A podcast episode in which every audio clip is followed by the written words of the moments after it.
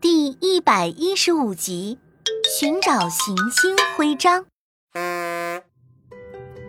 小朋友们总算和月星星碰面了，他们邀请月星星来到了胡萝卜飞船上。别看月星星只有五岁，但实际上他非常的聪明。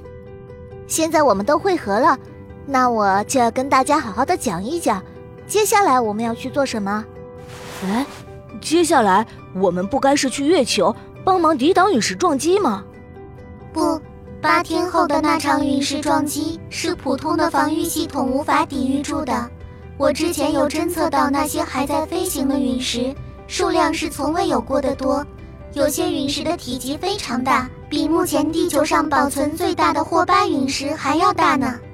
嗯嗯，普拉说的对，我们要做的不是回到月球，那我们要去哪儿呀？大家应该都知道太阳系里有八大行星吧？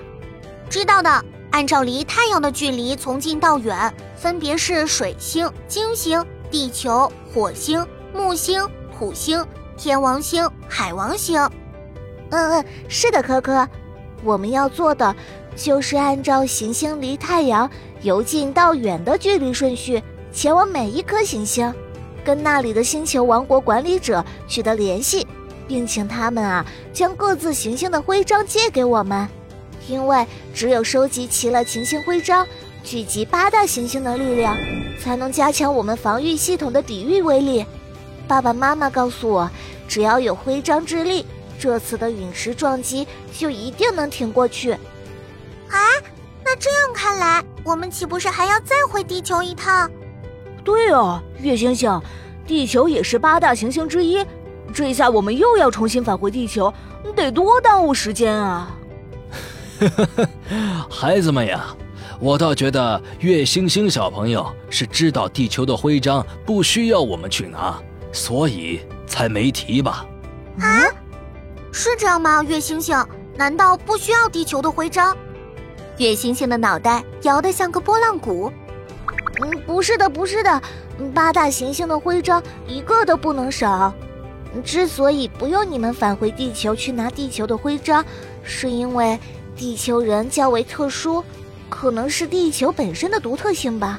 你们的身体里就有地球徽章赋予的力量，所以只需要大家去往除了地球以外的七大行星，集齐七个行星徽章就行了。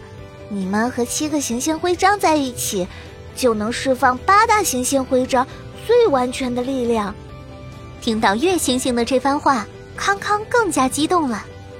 好哎，好哎，那我们还等什么？赶紧出发吧！